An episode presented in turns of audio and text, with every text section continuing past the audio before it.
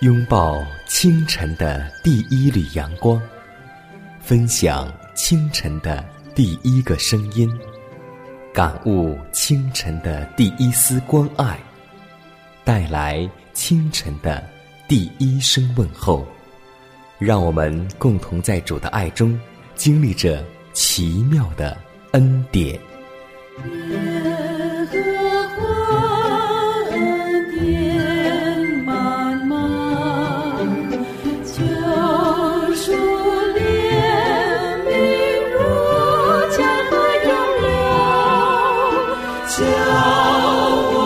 坚强做。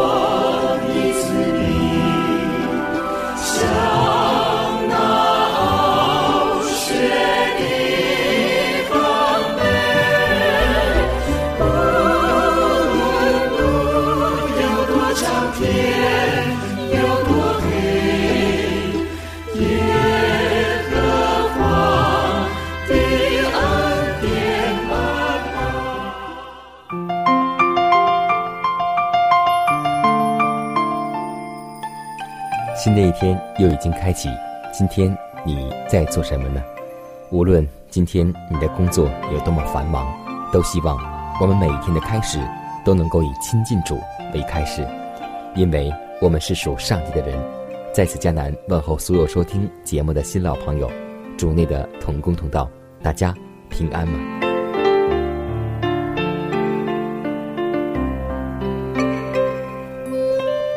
我们今天都被称为属上帝的人，但今天我们不要被口头称为属上帝的人，更求我们的行为也是属上帝的。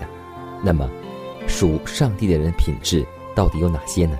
圣经告诉我们说：“你这属上帝的人，要逃避这些事，要追求公义、敬虔、信心、爱心、忍耐、温柔。”你要为真道打那美好的仗，持定永生。你为此被召，也在许多见证人面前已经做了那美好的见证。要守这命令，毫不玷污，无可指责，直到我们的主耶稣基督显现。到了日期，那个称颂、独有全能的万王之王、万主之主，你就是独一不死，住在人不能靠近的光里。使人未曾看见，也是不能看见的，要将它显明出来。但愿尊贵和永远的全能都归给我们的上帝。所以，让我们记得，属上帝的人应当具有这些品质。今天，你具有了吗？如果你还没有的话，让我们为此而献上祷告，求主让我们做一个属上帝的人，不单指在口头上。更重要的是在行为和我们的言谈上。慈爱的天父，满有恩典的主，我们感谢赞美你，感谢你赐给我们阳光雨露、花草树木，赐我们新的生命，每一天都有主你无尽的恩典。主啊，我们用言语无法诉说你当受的赞美，因为。我们的口舌笨拙，也不能说尽当献上的感恩。求你以你的灵充满我们，将赞美、感恩的恩言赐在我们心中，叫我们俯伏在你的宝座前，口唱心和的赞美你。当这一天的生活即将来临，主啊，那平静加利利风和海的主。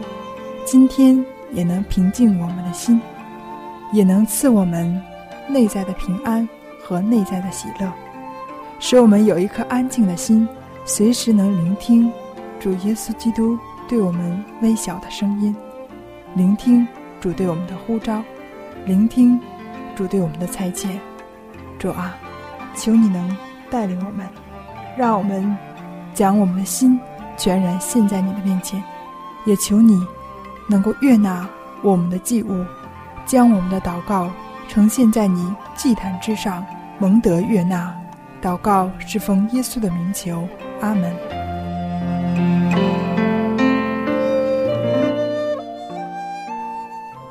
下面我们继续来分享今天的灵修内容，《希伯来书》第二章十四节说道：“儿女既同有血肉之体，他也照样亲自成了血肉之体，特要借着死败坏那掌死权的，就是魔鬼撒旦。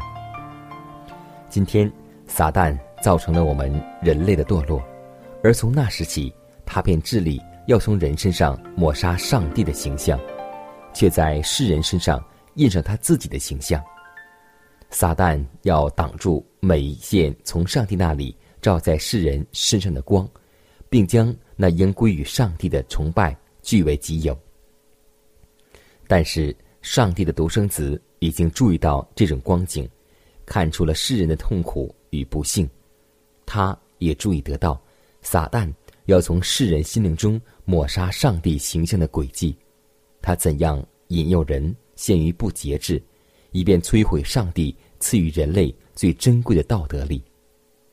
他看出脑力因放纵食欲败坏了，而上帝的殿也成了废墟。人的感觉、神经、情绪和器官已被超自然的媒介所操纵，使人的情欲被放纵。恶魔的表征也印在人的脸上。以致世人脸面反射了那控制他们之众恶者的表情。世界的救赎主看到的，就是这种光景，这是多么可怕的景象啊！上帝屈尊降成为人，真是我们无法了解的奥秘，我们无法明白这伟大的计划，也再没有比他更完美的计划，就属。救赎计划，他唯一成功的方法，就是基督降世为人，亲自忍受因跟犯上帝律法所惹起的愤怒。借着这个计划，大而可畏的上帝既能够维护公义，同时也使凡信靠耶稣、接受他为个人救主的人得称为义。这是属天救赎世人脱离永远灭亡的科学。上帝爱世人，甚至在基督里将自己给世界，忍受世人犯罪所当得的刑罚。上帝为了使人类和上帝和好，竟与他的儿子同受唯有他才能够忍受的巨大痛苦。亲爱的，宝贵耶稣，你爱和等的。甘甜，我的心。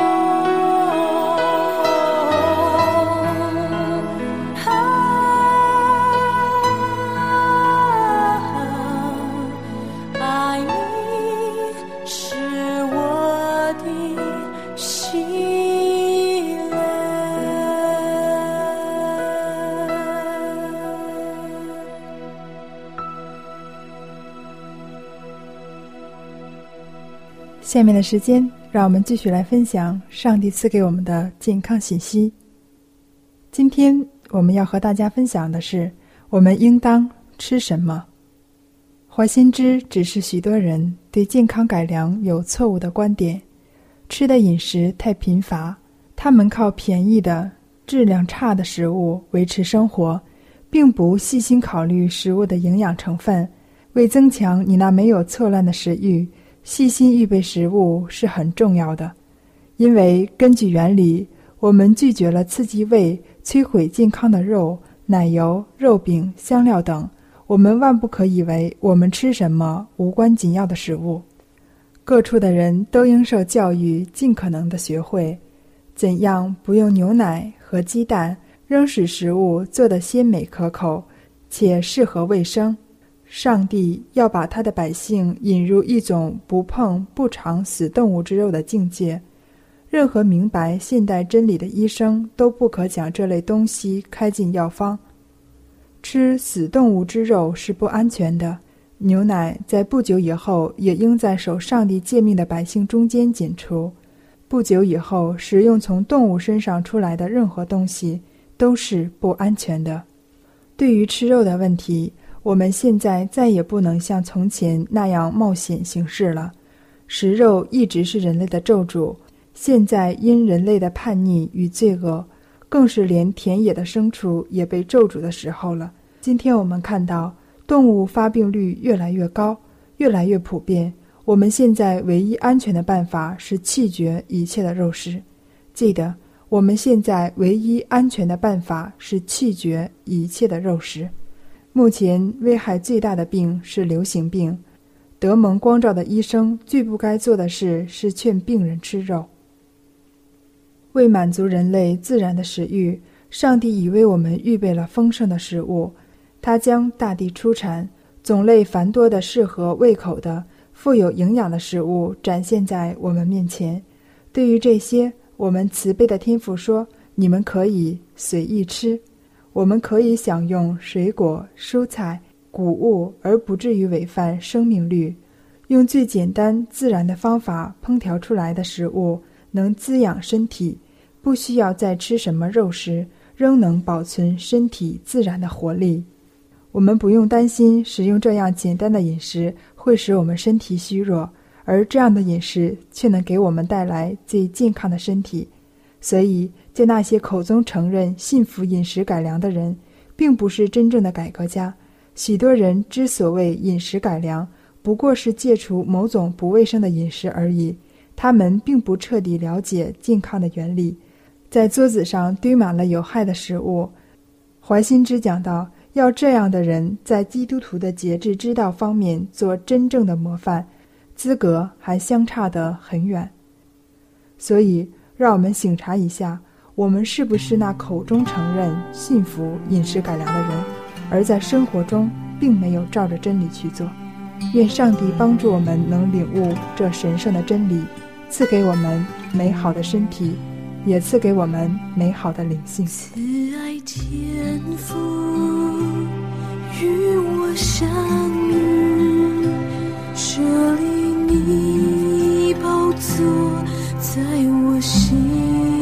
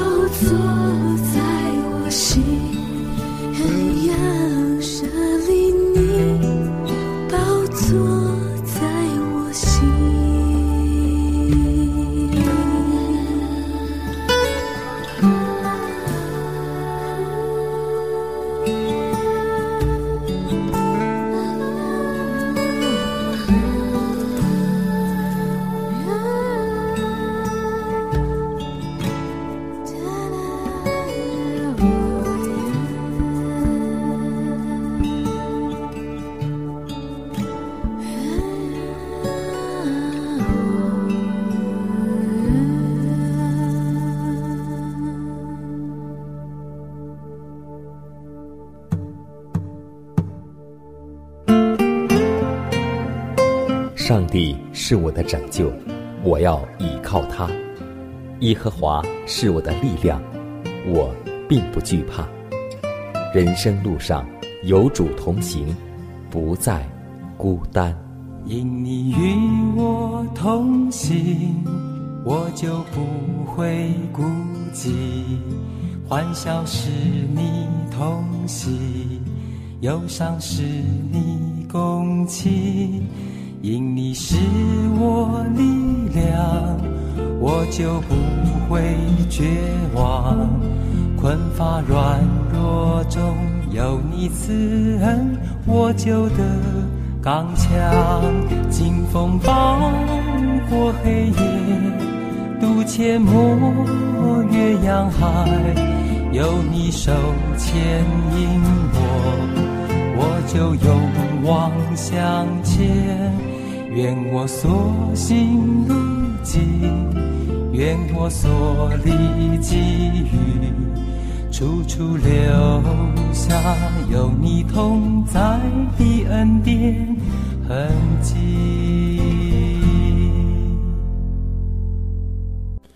下面我们继续来分享一则小故事。相信很多弟兄姐妹在在一起，有很多时候要玩一些游戏。那么今天我们能否得到一个游戏？这个名字叫做“痛苦的游戏”。你曾经和朋友分享过吗？下面，佳楠要和听众朋友们分享这则痛苦的游戏。朋友们久别重逢，其中有一位朋友提出大家玩一个游戏，他给在座者每人分发一张卡片，上面写上五样自己。认为最珍贵的东西，比如说，爱情、生命、友谊等，必须十分认真严肃的对待。一位女学者写下了：丈夫、女儿、快乐、事业、父母。大家写好后，主持者要大家考虑放弃其中的一个。女学者划去事业。主持人要求在剩下的四件中再放下两件，女学者懵了，这下可为难了，心里很是痛苦，很矛盾，不得不忍痛划去父母和快乐。但游戏还没有结束，主持人要求在两件中再放弃一件。女学者在两个生命中最亲密的伴侣中无法舍弃哪一个？结果表示，那就先舍弃我自己吧。游戏结束了，它给人很多的思索。生命中的许多挚爱，到时都会面临放弃和选择。尽管这个游戏中是假设，但已使人深感痛苦和沉重。所以，今天让我们懂得更诚挚的去爱、去珍惜、去拥抱现在所拥有的，而且要为那永恒有所准备。因为许多不愿意临到的事，最后还是要临到。不愿发生的事，终必会发生，所以我们要面对现实。从这个故事当中，让我们也了解到上帝的爱是何等的长阔高深。上帝何尝不想把耶稣奉献给世人和罪恶的世界呢？但是，只有上帝的儿子才能够挽救这个罪恶的世界。今天，我们了解。上帝的用心了吗？我们了解父子分离的痛苦了吗？所以，让我们每个人当为人父、为人母的时候，我相信你能够略略懂得上帝这舍己的大爱。